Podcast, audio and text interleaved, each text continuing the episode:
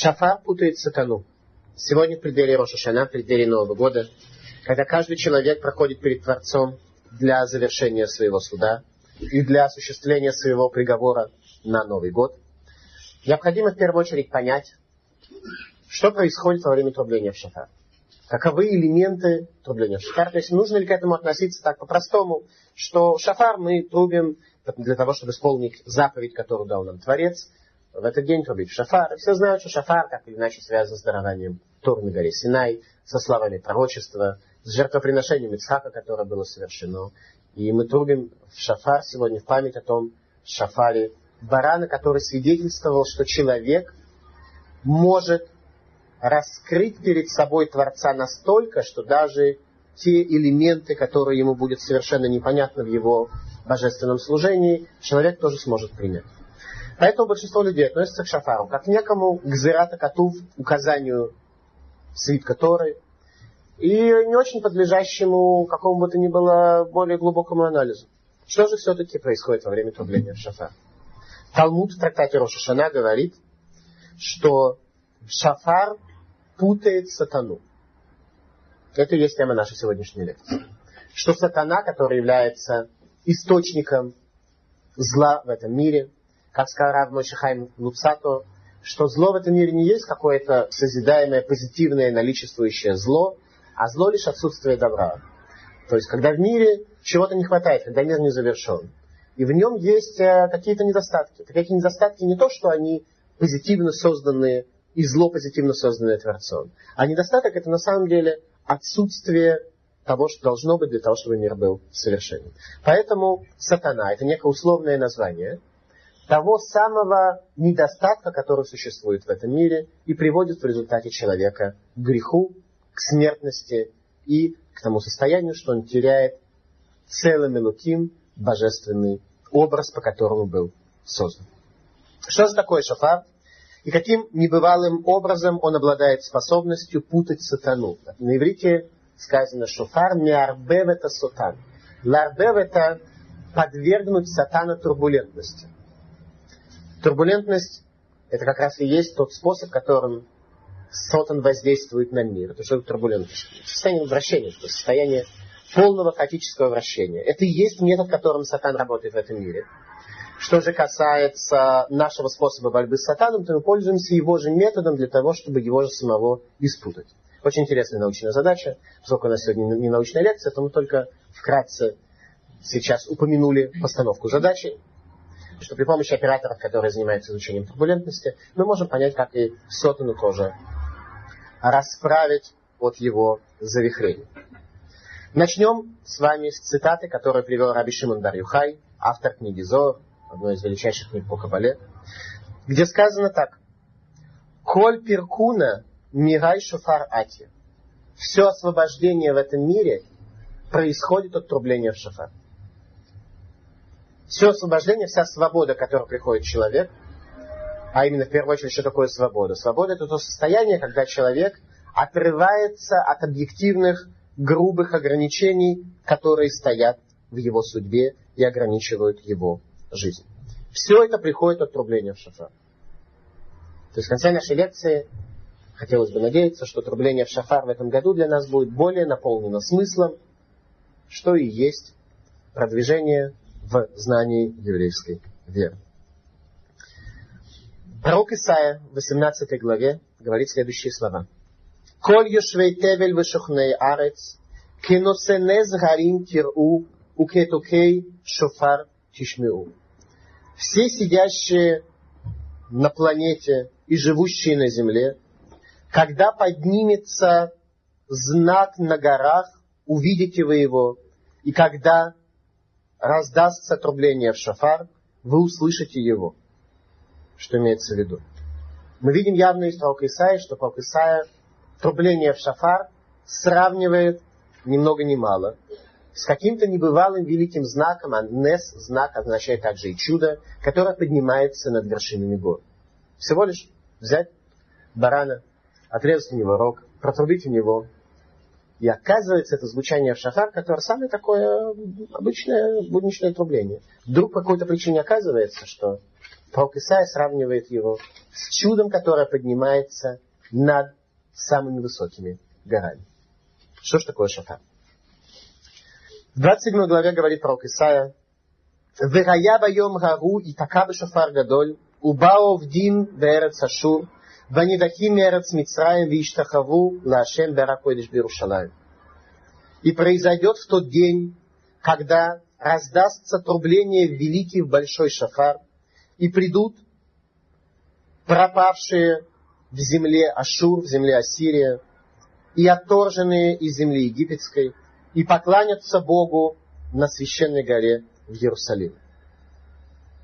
То есть трубление в шафар приведет к тому, что пробудится еврейский народ, и в частности те, кто находится в самом тяжелом состоянии, в котором могут находиться представители сыновей Авраама, а именно те, кто отторжены в земле Ашур, в земле Ассирийской, и те, кто заблудились, пропали в земле египетской, они все смогут, услышав этот шафар, вернуться назад и в первую очередь вернуться к еврейским ценностям, а именно они смогут поклониться Творцу на священной горе, то есть они смогут увидеть эту самую священную гору.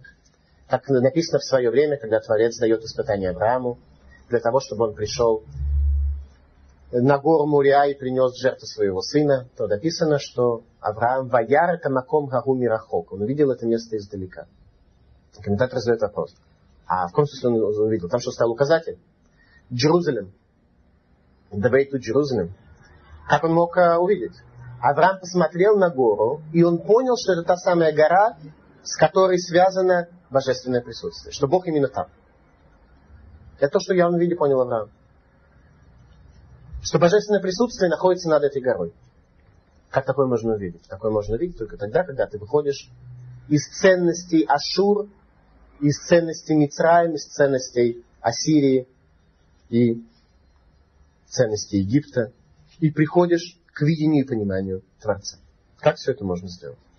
Ну, для начала я хочу процитировать великого из охрони поздних еврейских мудрецов Раби Хонана Вассермана, который объясняет разницу между Вдим и Нидахим в период Пяты Машиев. А именно, посмотрите, написано в словах Исаи, Убау Вдим, и пришли пропавшие в земле Ашур, Ванидохим и те, кто отторгнутые из земли египетской.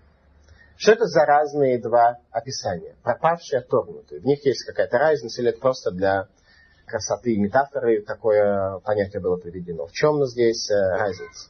Разница такая, что те, кто пропали в земле Ашур, они пропали совсем. Они пропали совсем так, что если бы мы не знали этого стиха из пророка Исаи, то мы думали, что вернуться они не смогут никогда. Они совсем пропали среди народов мира. Те, кто отторгнутые в земле египетской, земля египетская это Мицраем, теснины. В теснине человеку плохо, и он отторгнут. Он еще понимает, от чего он отторгнут. У него есть какая-то связь с еврейством. По шабатам он ест гефилты фиши, ходит на еврейство. Они не знают, как вернуться, потому что находятся очень-очень далеко. Находятся очень далеко. В чем же разница? Почему те, кто пропали, совсем находятся в земле Ассирия, а те, кто отторгнуты, но все-таки еще существуют, все-таки еще связаны, они находятся в земле Мицраем. Что такое Ашур? Ашур происходит от слова ляшер получить, право получить разрешение. Ишур – разрешение. Мицраем от слова теснины. Что такое разрешение? Дело в том, что до разрушения Иерусалимского храма все народы в явном виде видели и понимали, что божественное присутствие в этом мире непосредственно связано с еврейским народом. Храм – это место Бога не евреи приходили в храм, просто видели, что явления, которые там происходили, они были явлениями более глобальными, чем то, что происходило у них в их языческих капищах. Хотя служить единому Богу для всего человечества было сложно, громоздко и э, не так интересно, поэтому они разделяли этот мир на составляющие и поклонялись каким-то отдельным составляющим, вместо того, чтобы служить и видеть единого Бога. Это было просто сложнее, было им не совсем нужно. Поэтому когда храм был разрушен, когда народы смогли одолеть евреев и разрушить храм, и увидели они, что мир продолжается дальше, то что они тогда решили? Тогда они решили, что теперь, раз мир существует и дальше после разрушения храма, значит храм является центром мира. Если храм не является центром мира, значит получается, что еврейский народ не является настолько уж избранным Богом, что и другие народы тоже могут просуществовать будучи связанными непосредственно с Творцом. Так они смотрели на действительность. Каков был результат? Результат был такой, что они взяли, народы мира из иудаизма взяли все основные элементы. Они взяли Машииха, передав некоторым своим представителям. Они взяли элемент пророчества, тоже себе, хотя взяли они себе элемент пророчества как раз тогда, когда пророчество в этом мире заканчивается, то есть с разрушением храма. Пророчество это явный контакт, который возможен только тогда, когда храм существует. Если связь между еврейским народом и Творцом прекратилась так, что храм разрушен, пророчество заканчивается. И народы постепенно взяли в себе все основные понятия, которые они нашли у евреев, счет времени, деление недели на 7 дней и так далее, и так далее. Все очень много-много взяли. И назвали себя Ашур от слова Леашер, получить право на существование. Получить Ишур, получить как бы право на то, что Бог связан не с еврейским народом, а он связан со всеми более-менее равным или, может быть, разным, но, в всяком случае, евреи не являются избранным народом для своей связи с Творцом. Все, что было у нас, они забрали. Так вот, Овдим, пропавшие, безнадежно пропавшие, на первый взгляд, это те самые евреи, которые пропали в Ашур. Они пропали в цивилизации других народов. И когда они пропали в цивилизации, в ценностях других народов, то им крайне тяжело вернуться назад, потому что им не нужно возвращаться. Им там хорошо. Они видят, что все элементы, которые есть у евреев, есть и у других народов тоже. Что сказал, что у евреев есть э, какое-то преимущество или первенство. Или действительно более объективная связь с теми аспектами, которые есть у народов мира сегодня. Они пропали бесконечно.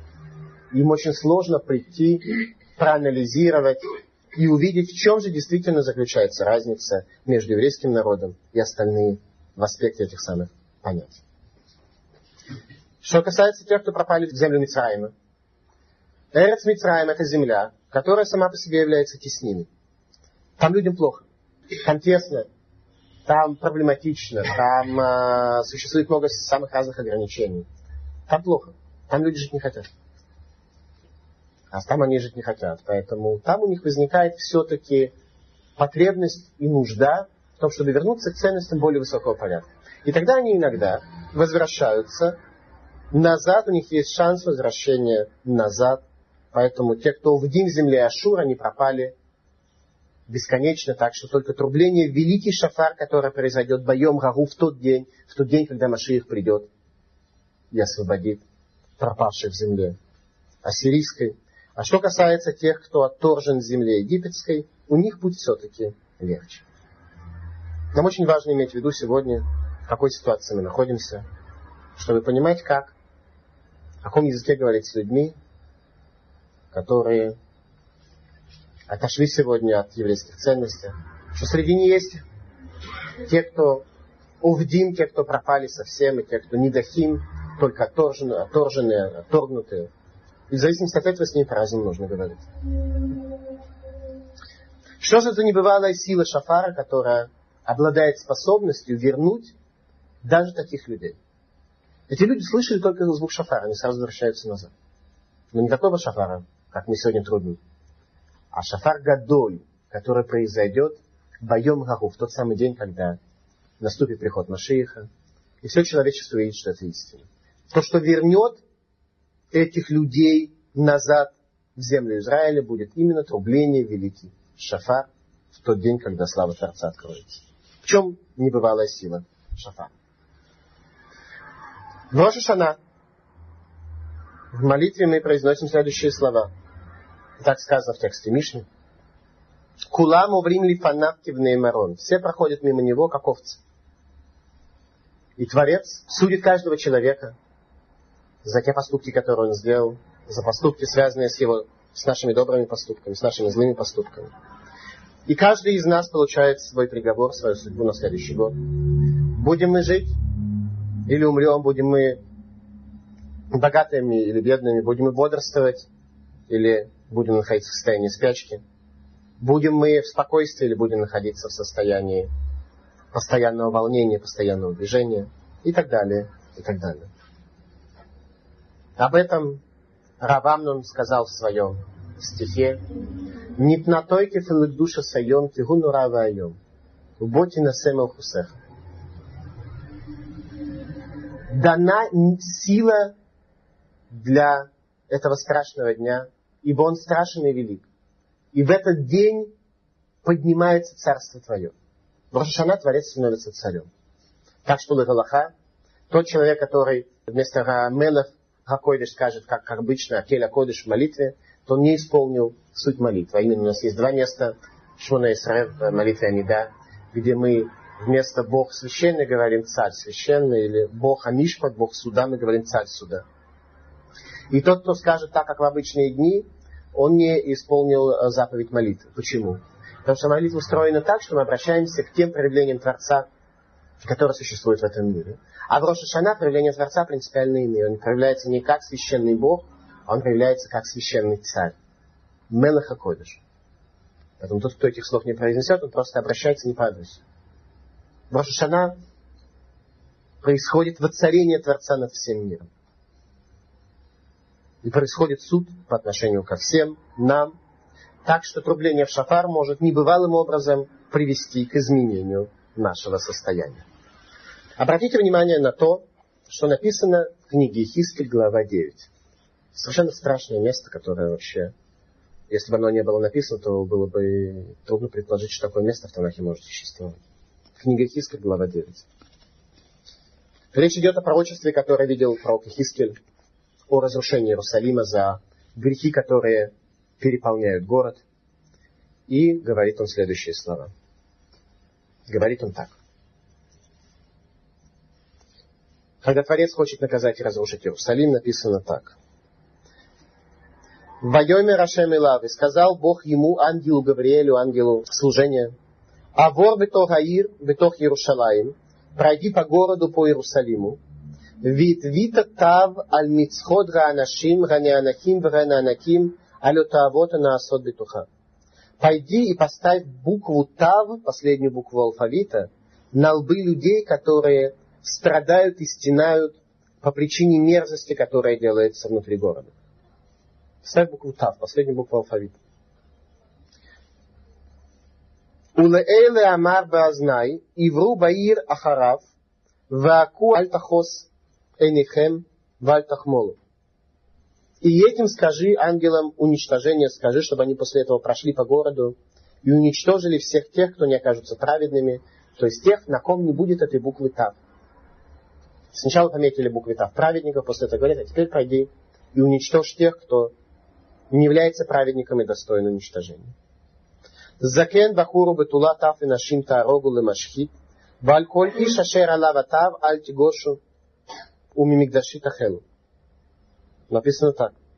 Старика и юношу, и девственницу, и детей, и женщин убейте и уничтожьте. А каждого человека, на котором есть буква Тав, не трогайте его, и с храма мы его начните. То есть наказание начинается откуда? Из министерства главы правительства. Оттуда начинается. Не с деревень, а с самого центра города. И дальше стих продолжает и говорит, как ангелы уничтожения начинают наказывать, начинают казнить тех, кто совершал преступление. И начали они уничтожать с людей старцев, которые сидят перед храмом. То есть начали они уничтожать именно самих праведников. Те самые люди, на которых до этого ангел Гавриэль поставил букву Тав из имени Творца. Как такое может быть? Одна, одна фраза. Творец говорит, этих не трогайте, праведников не трогайте. И написано, и начали они уничтожение именно с праведников. Если бы это не было написано, то такое прийти в голову, вообще говоря, не может. Такое, такое место в Танахе может быть. В Талмуде, в Трактате Шаббат, посвящается большое количество места для объяснения того, что же здесь произошло. Сказано так. Меолам ло яцта мида това мипней акодиш баругу вехазар балера хуц мидаварзе. Никогда не было такого, чтобы вышло доброе обещание, обещание добра из уст Творца, и вернулась бы козлу, то есть оказалось бы не исполнено, кроме этой ситуации. Единственный раз, когда Творец обещал сделать добро, и это добро не смогло осуществиться. Один раз в истории. Именно то самое место, которое мы с вами сейчас читаем в книге Хиски. Дектив, как написано. Вайомер Ашем Илав, сказал Бог ему, Авор бетох Аир бетох Иерушалаем, вид вета таваль мицхот анашим гаянахим вгаянанаким. Пройди по городу, по Иерусалиму и поставь букву Тав на лбы людей, которые стенают и страдают за все мерзости, которые делаются внутри города. Омер Лакодиш Баругула Гавриэль сказал Творец, благословлен он, ангелу Гавриэлю. Леху шом аль мицхан, это Талмуд объясняет нам, что это за буква Тав. Леху шом аль мицхан шель цадиким тав шель дьо, шело ишлату берем мелахей хабала. Валь мицхам шель рашаим тав шель дам, Сказал Творец благословлен он ангелу Гавриэлю, пойди и напиши на лбах праведников букву Тав чернилами, чтобы не могли править ими ангелы уничтожения, а на лбах нечестивцев напиши букву Тав кровью для того, чтобы могли управлять ими, справиться с ними ангелы уничтожения. Амрами дат один сказала свойство справедливости. Лифная кодиш Баругу. Свойство справедливости. Одна из духовных ангельских структур этого мира сказала Богу. Рибуноша люлам. Маништану элумейл, он говорит, Творец мира. Чем отличаются те от других? Чем отличаются те от других? Уже нам до этого сказали. Одни праведные, другие нечестивые. Что значит, чем отличаются те от других? Сказала свойство суда. Чем отличаются те от других?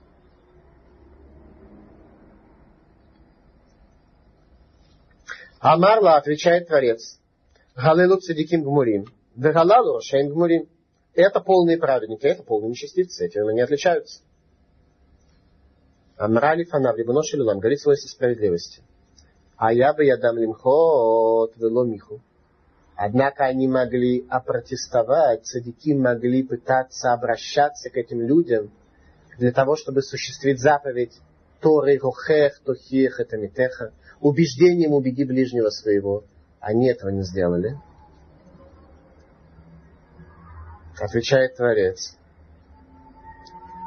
Галуй в яду алифанай шиимниху барем, локи блумирем. Мне известно, что если бы даже их пытались убедить, они бы не приняли это убеждение. Они обудимы, они пропавшие. Они пропавшие. Их может вывести только чудо, а Творец устроил мир так, что человек имеет свободу, и в этом и заключается наша работа, найти Бога в тяжелых условиях, найти Бога в условиях тяжелого испытания, когда Бога не видно в явном виде. Если бы мир был устроен так, что каждый человек видел, что как только он съедает некошерный кусок мяса, у него сразу же образуется язва желудка, а если человек нарушает шаббат, сразу же с неба падает э, камень или сосулька и попадает ему на голову, ему становится больно, то любой человек понимал бы, что заповеди являются такими же объективными, как те законы мира, по которым мы живем. Поэтому мир устроен так, что мы явно видим, отчетливо видим закономерности в том, что касается материального существования этого мира. А вот в том, что касается духовного существования мира, мы ни закономерности не видим. Именно для того, чтобы обеспечить нашему злому началу возможность работать с нами. Ни у кого нет злого начала выпрыгнуть из окна. Если человек не обладает определенными отклонениями от формы, средней, среднестатистической формы человека, тогда такой проблемы нет. Поэтому, говорит Творец, эти люди заблудшие, докончательно, у них был путь, и я пытался показать им свою руку. И если бы эти люди пытались их чем-то убедить, они бы их не послушали. Амрали Фанаф говорит перед ним свойства милосердия. Рибуноша Люлам, Творец мира. Им ли фанеха галуй. Лаген Мигалуй говорит свойства милосердия. Творец мира, если тебе это известно, что они, э, рашаим нечестивцы, не изменили бы своих путей. Лаген Мигалуй, а им разве это было известно? Праведникам разве это было известно? Откуда праведник знает, что будет с нечестивцем? Он может быть это такой нечестивец, с которым с ним немножко поговоришь, объяснишь, пригласишь на семинар по иудаизму. Он сможет изменить свой путь. И об этом написано Бахур бетула тавы нашим тарогу лимашхит Вальколиш ашер алавата вальтигошу мегашитахел. Об этом написано. Творец не знал, что ответить для свойства справедливости. И ангелы в результате сказали им, старика и молодого, и девицу, и детей, и женщин убейте на уничтожение, А всякого человека, на котором буква Тав, не приходите к нему. И написано дальше, вы яхелу банашим, что наказание началось таки с людей, стариков, которые перед домом Творца. Творец не знал, что ответить аспекту справедливости, не дать один аспекту суда. И результат был очень печальный. Результат был такой, что один раз в истории, когда слово добра вышло из уст Творца, Творец, тем не менее, не смог его реализовать, потому что аспект справедливости здесь не сработал. Что происходит? Почему это именно буква Тав? Буква Тав, как написано в Талмуде, это буква, которой Творец подписывает свое имя в творении. А именно, у Бога есть много имен, которые означают разного рода свойства Бога. И одно из них это имя Эмет, истина. Так вот, буква Тав, после буквы Т, Т в конце, она как раз и происходит от слова Эмет, от слова истина. Это та буква, которой Творец подписывает свое имя. Те люди, которые оказались достойными, они получили букву Тав, написанную чернилами, теми чернилами, которые написан свиток Торы. Те люди, которые, истина которых в обратном, в полном искажении духовной формы человека и в полной нечестивости, они получили букву Тав, написанную кровью, что означает, что они находятся в системе совершенно запрещенной, в системе чуждой Творцу мира.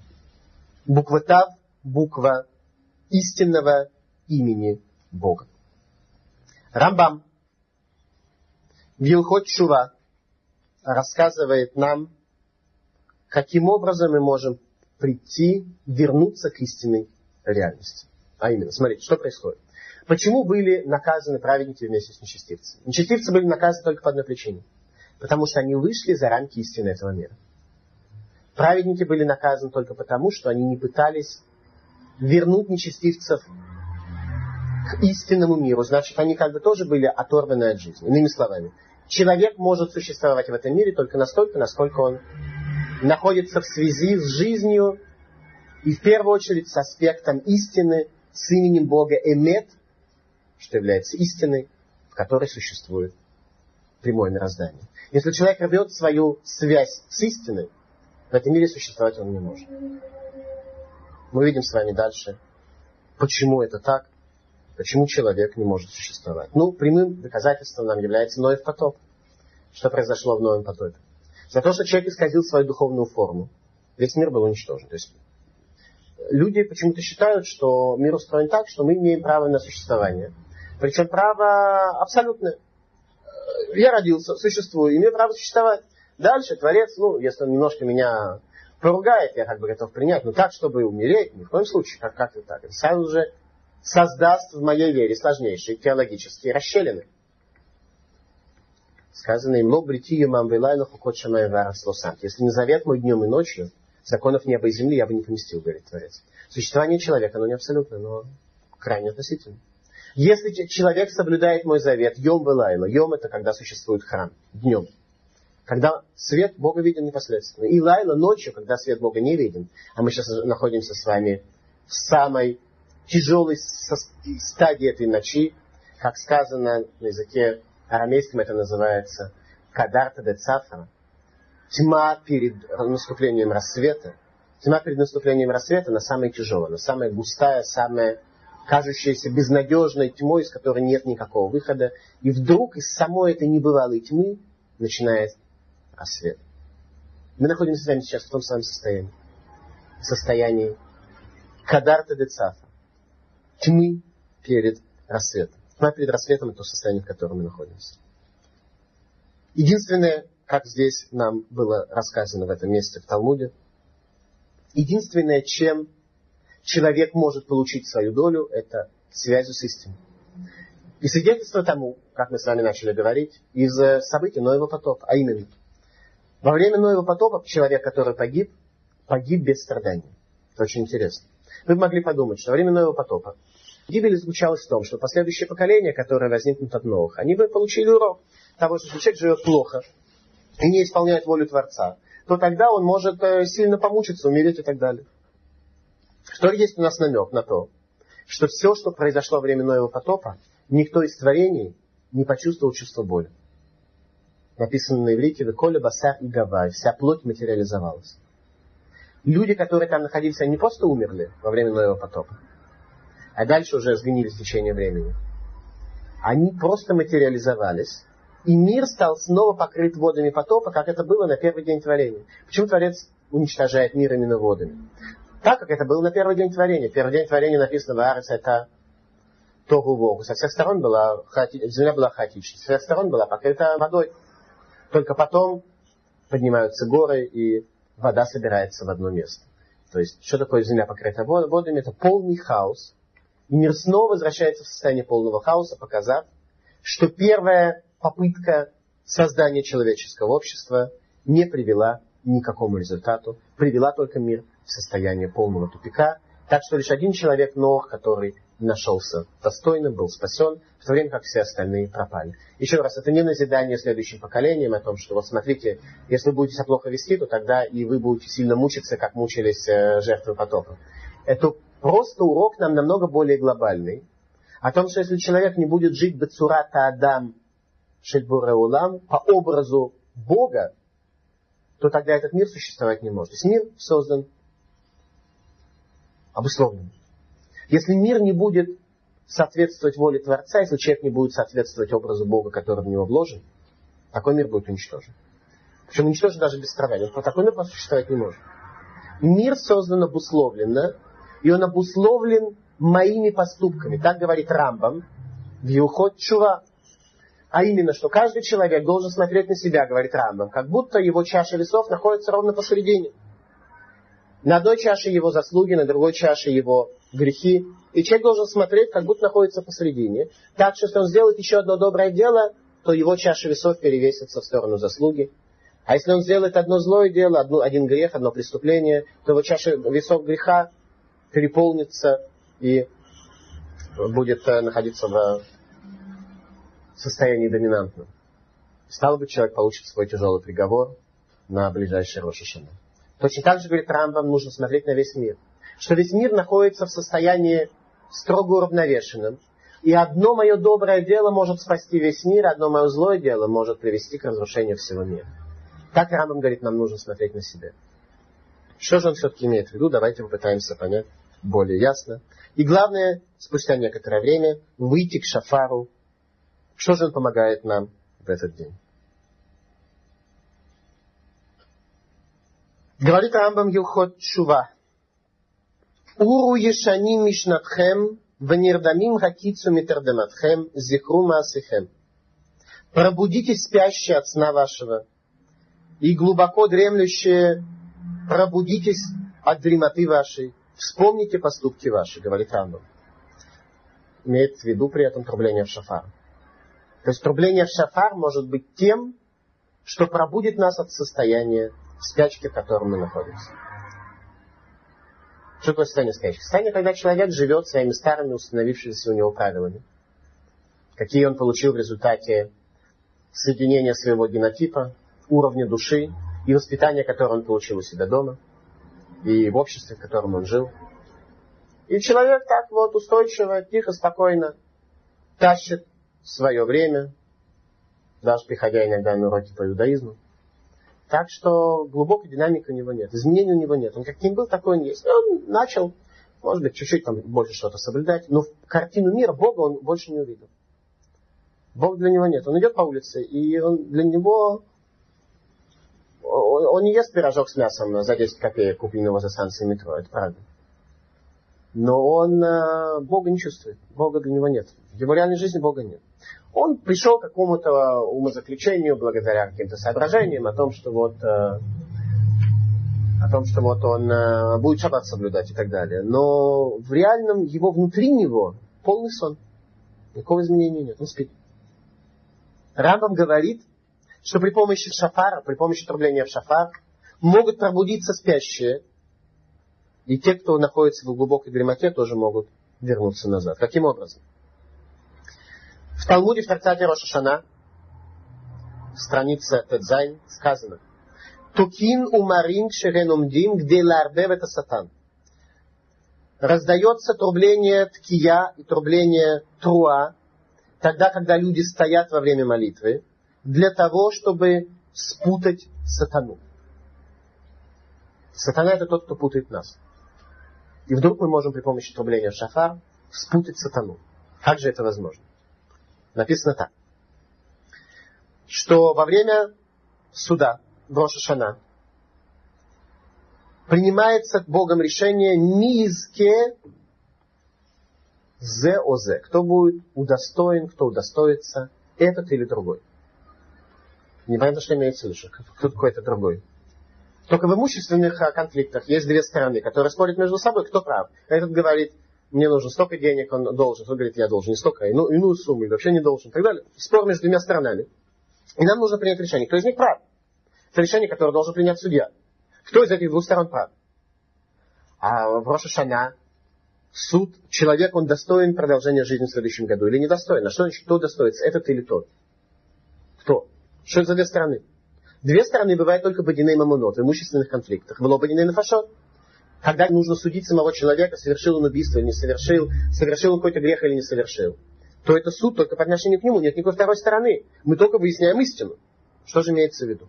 Творец создал человека, и создал человека очень интересным способом.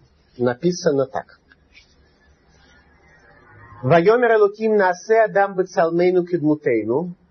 Сделаем человека по образу нашему, по подобию нашему. Написано во множественном числе, обратите внимание. А следующий стих говорит.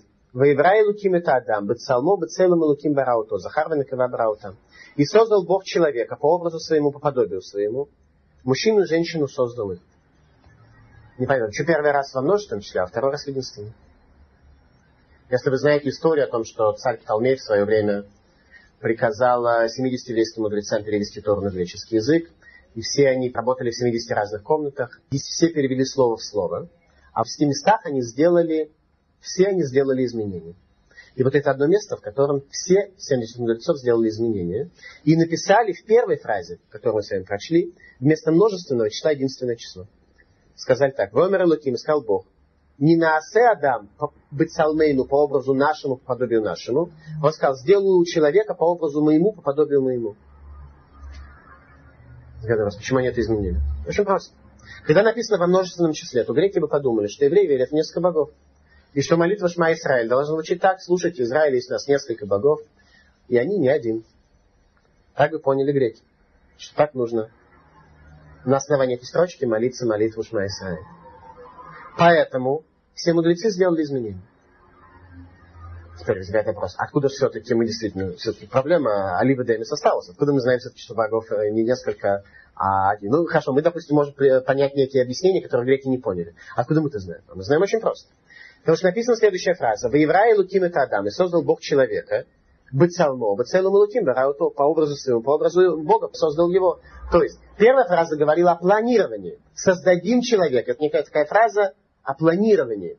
В то время как, когда речь шла о сотворении, там все написано в единственном числе. Сюда мы видим, что человека создавал единственный Бог, а при планировании почему-то множественное число. Почему? Раши и Мидраш дают следующее объяснение. Что отсюда мы учим еврейскую этику, что Творец, прежде чем сделать самое глобальное творение, решил посоветоваться со своими духовными ангельскими структурами, обратился к ним и чтобы спросить их решение. Отсюда еврейская этика, что если босс хочет принять какое-то глобальное решение, то будет ему иногда правильно обратиться к своим подчиненным и как бы спросить их э, точку зрения. И каким-то образом, э, чтобы они были тоже шутафим, бакабалат ахлата, чтобы они были участниками в принятии самых важных решений. Чтобы они чувствовали как бы свою какую-то причастность к этому делу. Поэтому, говорит Раши, обратился Творец к ангелам, и говорит им, э, давайте создадим человека по образу нашему, то есть по образу духовному, по подобию нашему, так, чтобы у него была духовность. И после этого создал уже человека. Для того, чтобы все духовные структуры были задействованы и согласны созданием человека. Мидраш рассказывает нам, как происходило это совещание на небе. Очень интересный мидраж. Фантастически интересный мидраж. Мидраж говорит так.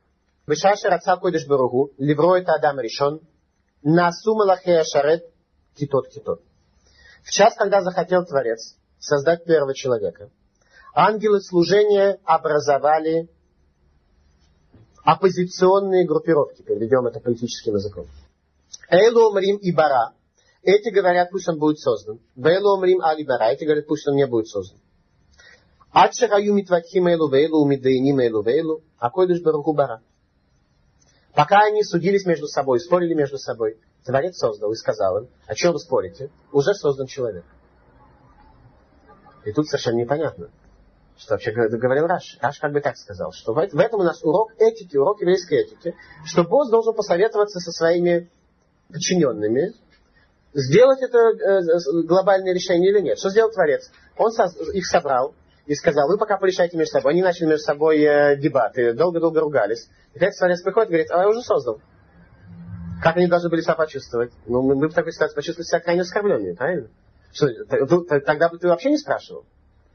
Если ты спросил мою точку зрения, и пока я думал, и пока у нас был спор, так ты тем временем не создал. Так получается, ты вообще нас как бы унизил, правильно? Получается как бы унижение по отношению ко всем небесным структурам. Это мидраж, который очень-очень тяжело понять. И мы с вами сегодня в ходе лекции должны будем это сделать. Должны будем это сделать. Ну, для начала, в чем был спор между ангелами? Говорит аспект истины Алибара, пусть будет человек не создан.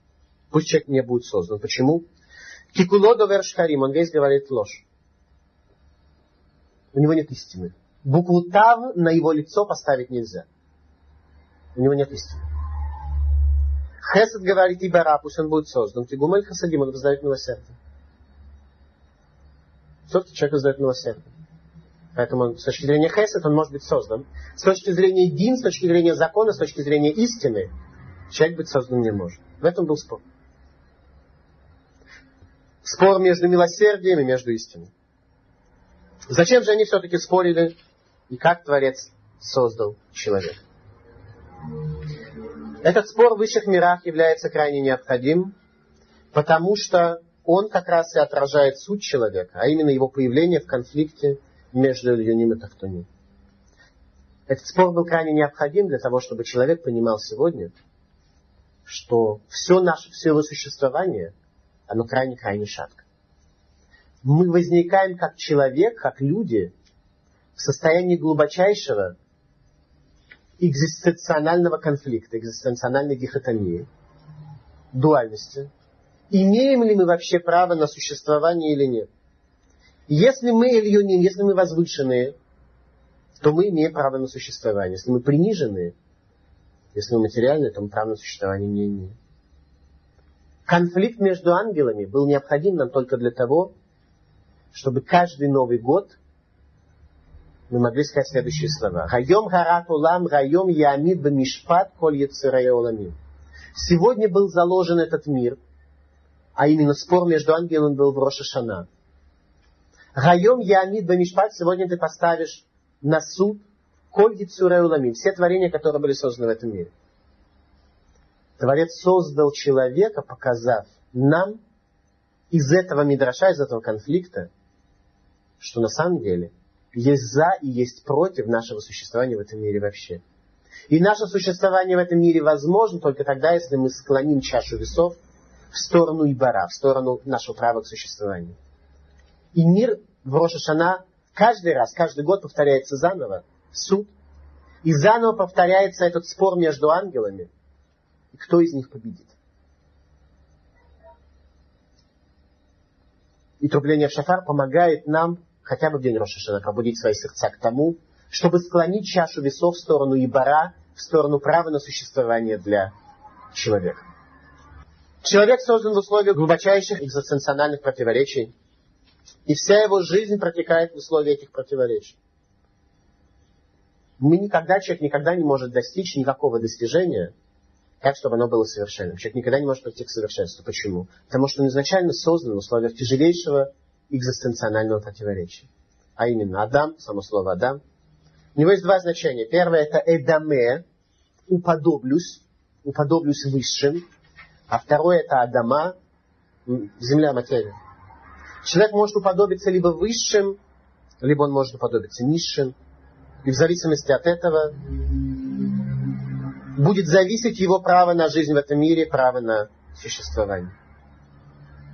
В Роша Шана каждый человек судится по вопросу, содержит ли он в себе сурат Адам, духовную форму человека, создание по образу Бога, который перевесит его существование в сторону Ибаре, имеет ли человек право на существование.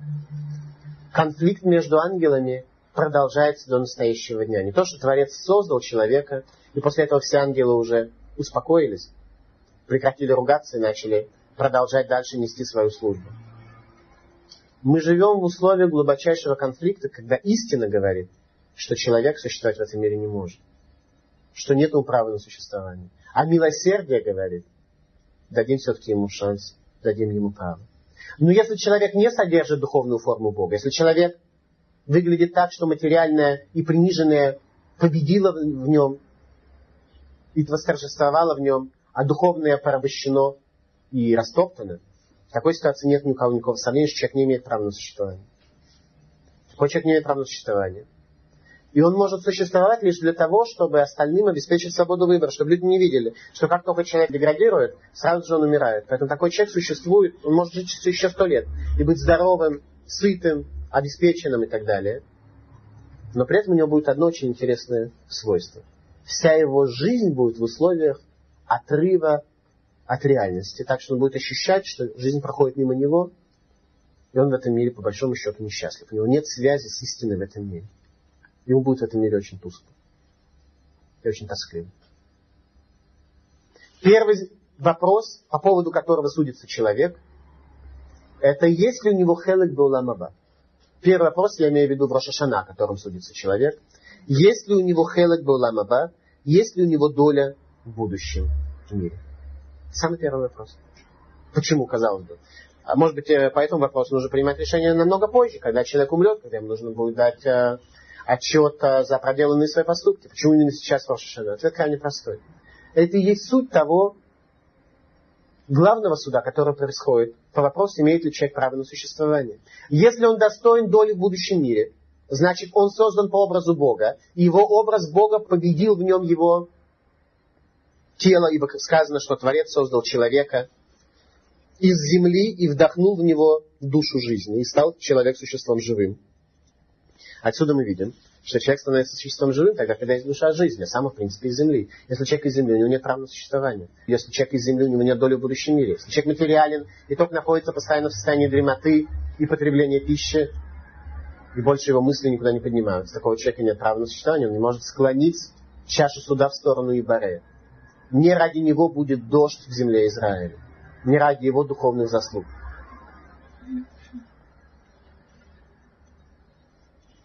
Человек был создан, несмотря на глубочайший конфликт, но на условии, что этот конфликт будет заново разрешаться каждый последующий год.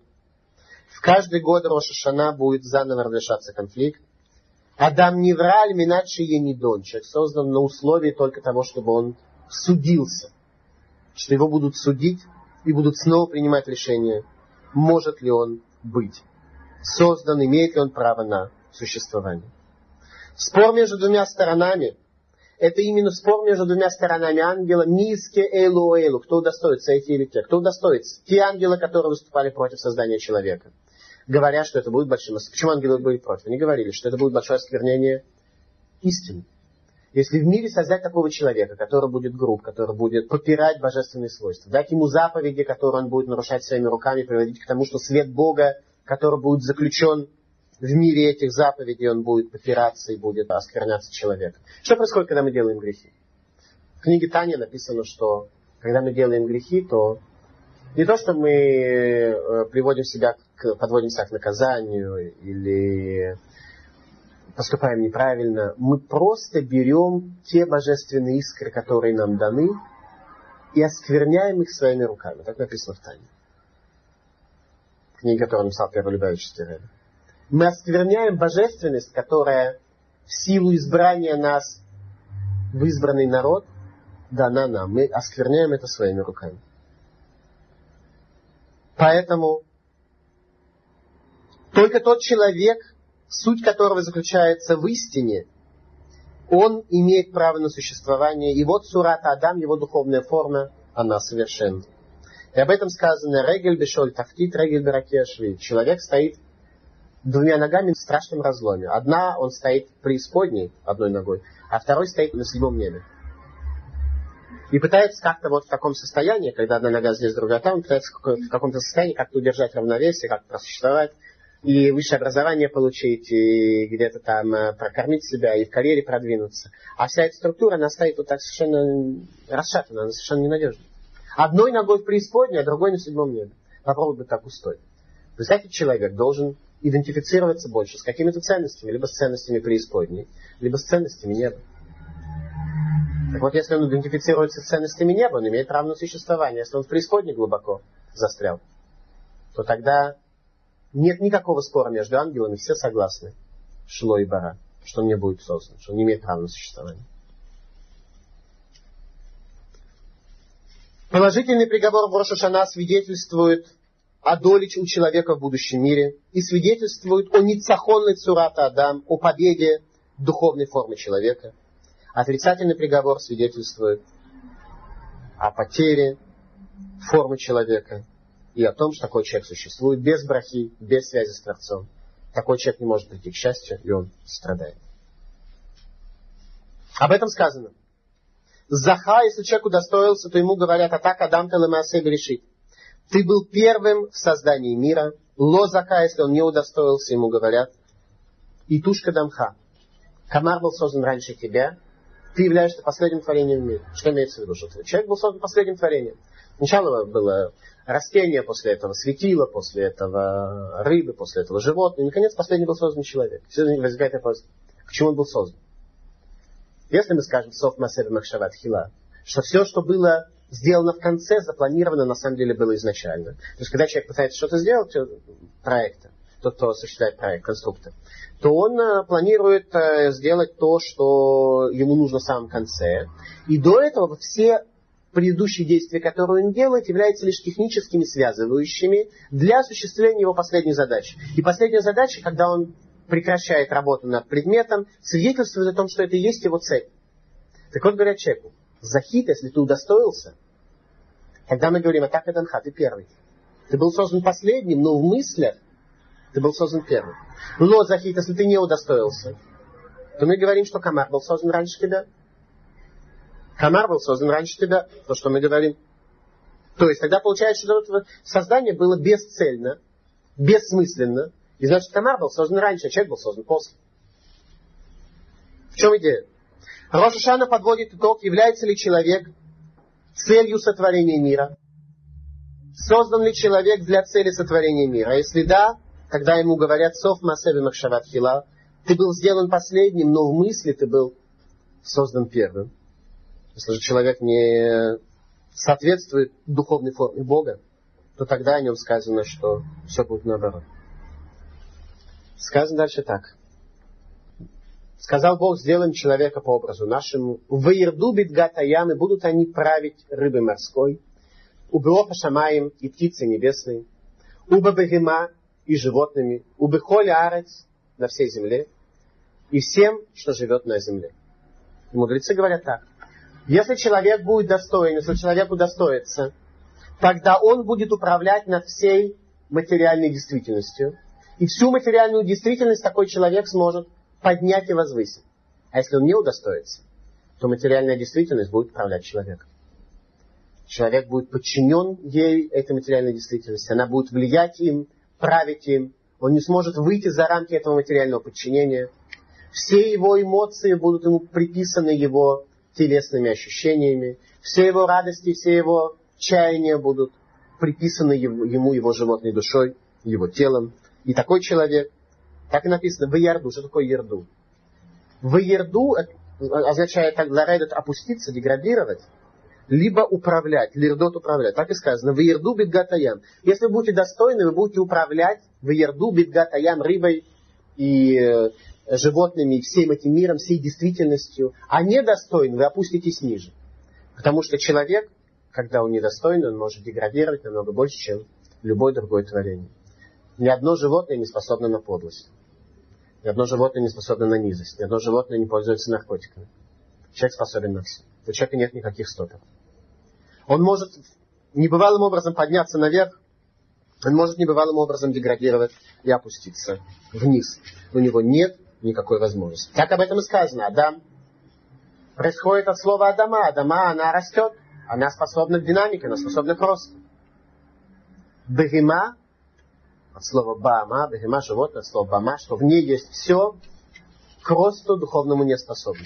Животное, оно закончено. Оно закончено в своем росте. Оно не способно ни к какой динамике, ни к какому продвижению.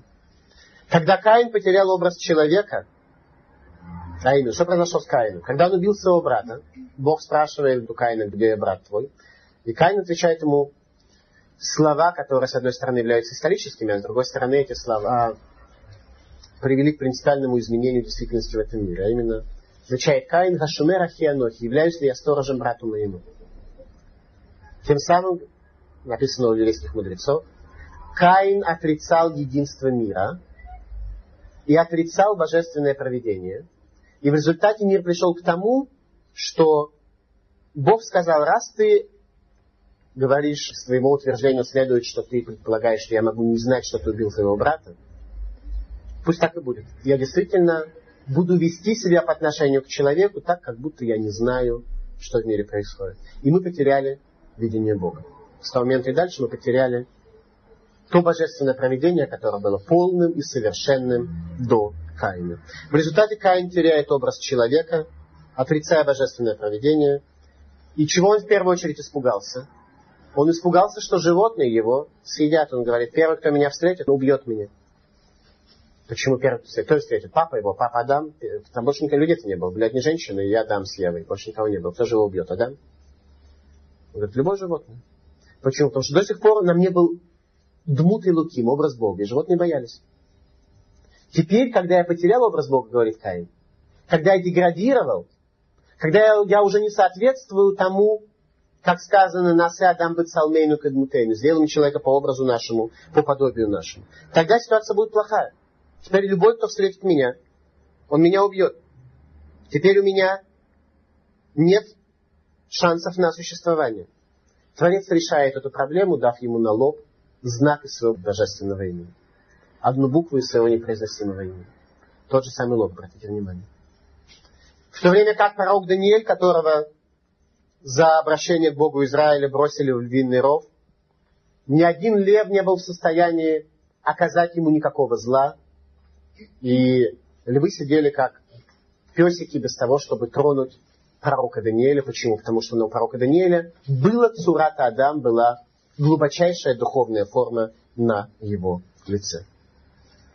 Человек, который сможет управлять своим яцерара, своим злом началом и своими плотскими факторами, склоняет чашу весов всего этого мира в сторону Ибара.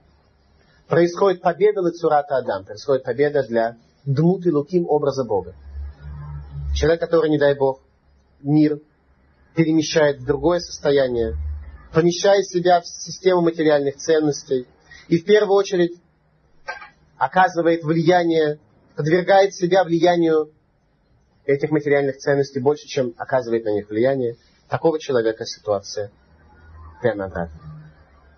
Об этом сказал царь Давид в псалмах. Говорят ангелы Творцу, имея в виду Йом один, имея в виду день суда – Май ножки тизкирейну, адам китивкидейну. Адона дунейну маадир шимха бахолярес. Говорят ангелы, кто такой человек, чтобы ты помнил его? Кто такой Адам, чтобы ты вспоминал его в этот день? Ты, Адона Дунейну, господин, господин наш, насколько великое имя Твое на всей земле. Ангелы прославляют Творца в словах псалмов царя Давида. Что Творец отвечает им? Он говорит, человек это тот, о котором сказано, «Ветехасрегу мят мелуким, кавод ваадар театрегу». И не хватает ему, человеку, лишь немногого до Бога, почетом и красотой окружил я его. Кто же такой человек? Человек это тот, о котором даже вспоминать невозможно. Человек это тот, кто не достоин никакой памяти, и даже суда не достоин. Или человек это тот, о котором не хватает, которому не хватает лишь немного до Бога. Это есть та тема, которая происходит в Рошина. Именно это и происходит в Рошина. Об этом мы судимся. Созданными мы по образу человека, созданными по образу первого человека, который был создан по образу Бога, или мы созданы по образу нашей материи. Так что нет у нас никакого преимущества над животными, о чем мы сказали ангелу. Мы продолжаем жить в условиях этой тяжелейшей экзистенциональной дихотомии, тяжелейшего противоречия человека, когда одна нога у нас стоит в преисподней, а другая на седьмом небе. И мы пытаемся вот так вот просуществовать.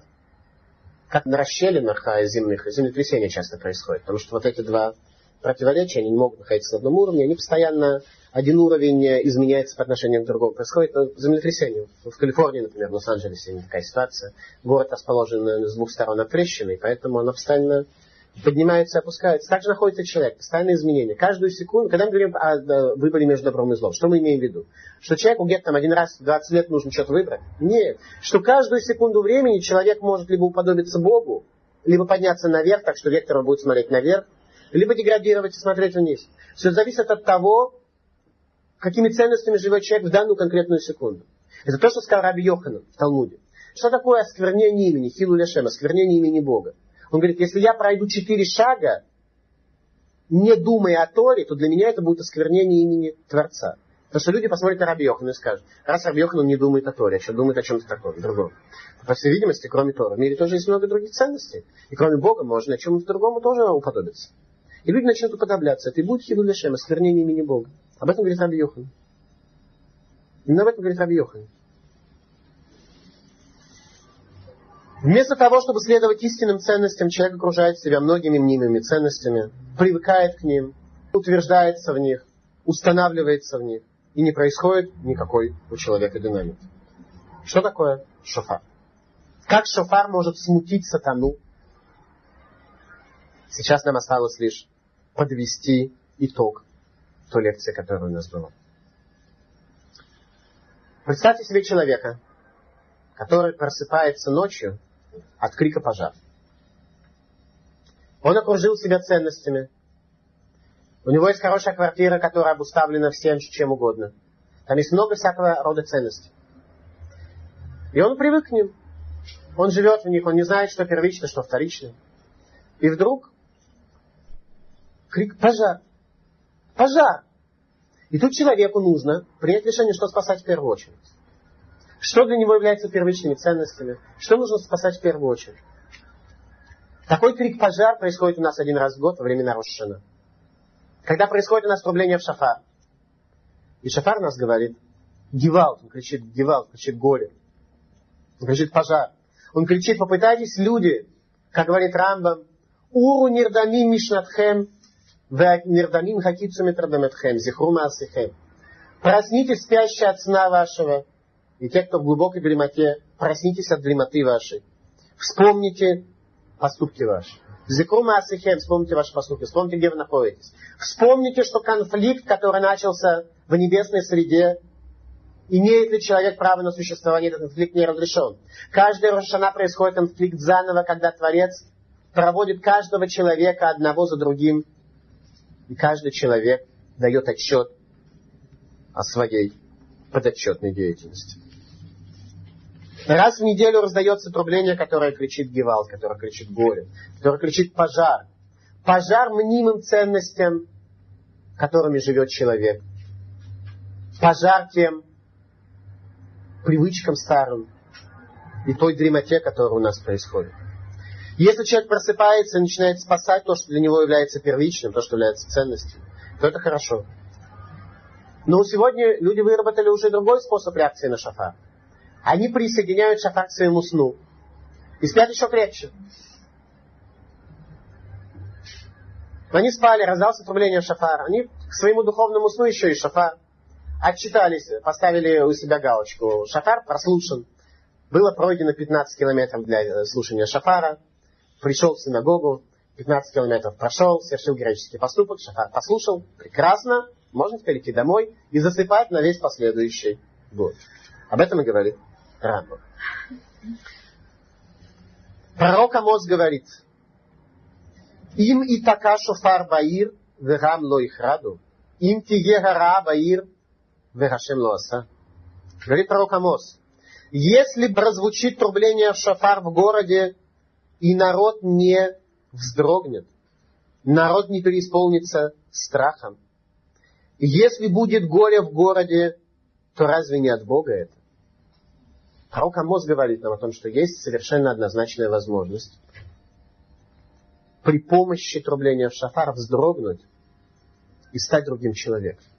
Так что трубление в шафар сможет перепутать нашего сатану, нашего сотана, который находится в глубине наших сердец, и привести нас в состояние принципиально, принципиально другое.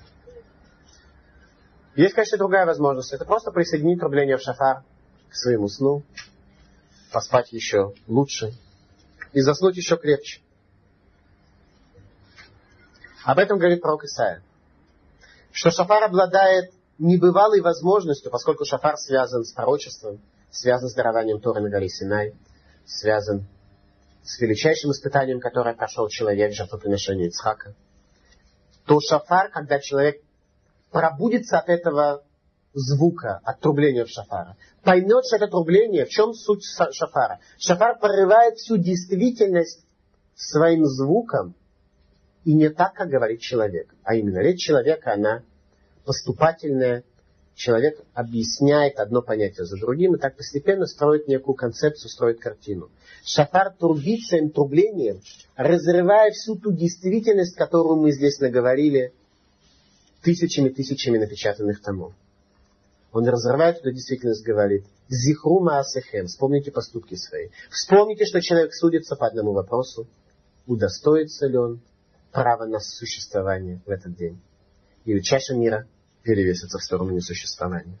Когда же человек сможет это сделать, то исполнится слова Исаи. Варая боем рагу и такаву шафар гадоли. Будет в тот день, будет трубление великий шафар, трубление, которое трубит Творец. Убао в диме Ашур придут те, кто пропали в земле ассирийской. Вани духим и отторженные земли египетской. Ваиштахаву Гашем Баиракодиш Берушалаем. И не поклонятся Творцу Баиракодиш Берушалаем. Они сами в явном виде увидят святость Иерусалима. Для них святость Иерусалима станет осязаемой. Говорит Ирмиягу, Адматай Иренес Ишма Коль Шофар. До каких пор Творец будет править нами так, что Он будет показывать нам чудеса, будет трубление у нас в шафар, а мы будем считать это как должное, не будем реагировать. До каких пор вы думаете, что Творец будет вам это показывать? До каких пор Творец будет ждать? Происходит год за годом Рошана за Рошана, и люди так постепенно находятся в дульмате. Слава Богу, не все, иначе мир давно прекратил свое существование, как это было в состоянии Нового потока. Им ло мам вылайлаху кот шамаем варец лосамти. Если не завет мой днем и ночью, то законов неба и земли я бы вам не поместил. То есть, если мы оставляем завет, безусловно, наступает физическое прекращение жизни. Я даже не сказал бы уничтожение мира, а прекращение жизни.